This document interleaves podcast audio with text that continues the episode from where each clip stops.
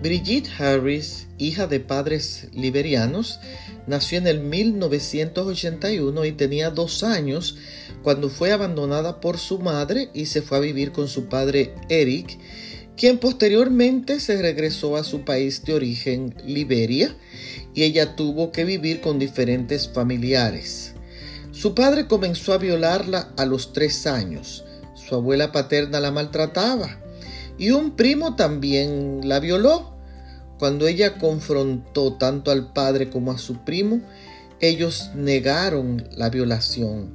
A los 17 años, ella se mudó sola y a la edad de 26 trabajaba en el aeropuerto como guardia de seguridad. Un día su hermana la llamó para decirle que su papá quería hablar con, con ambas.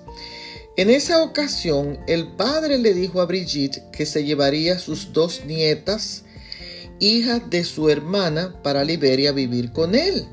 Así que Brigitte entró en pánico y pensó, ahora a mis dos sobrinas les hará lo mismo que me hizo a mí.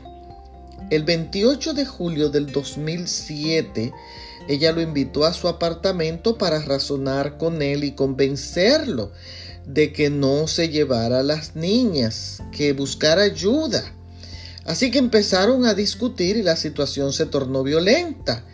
Brigitte esposó a su padre, le tapó la boca con una toalla para evitar que gritara y con un bisturí le cortó el pene.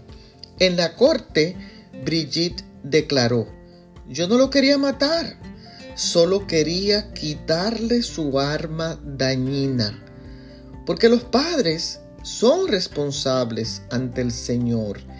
El Salmo 128, verso 1 nos dice, dichoso el que teme al Señor.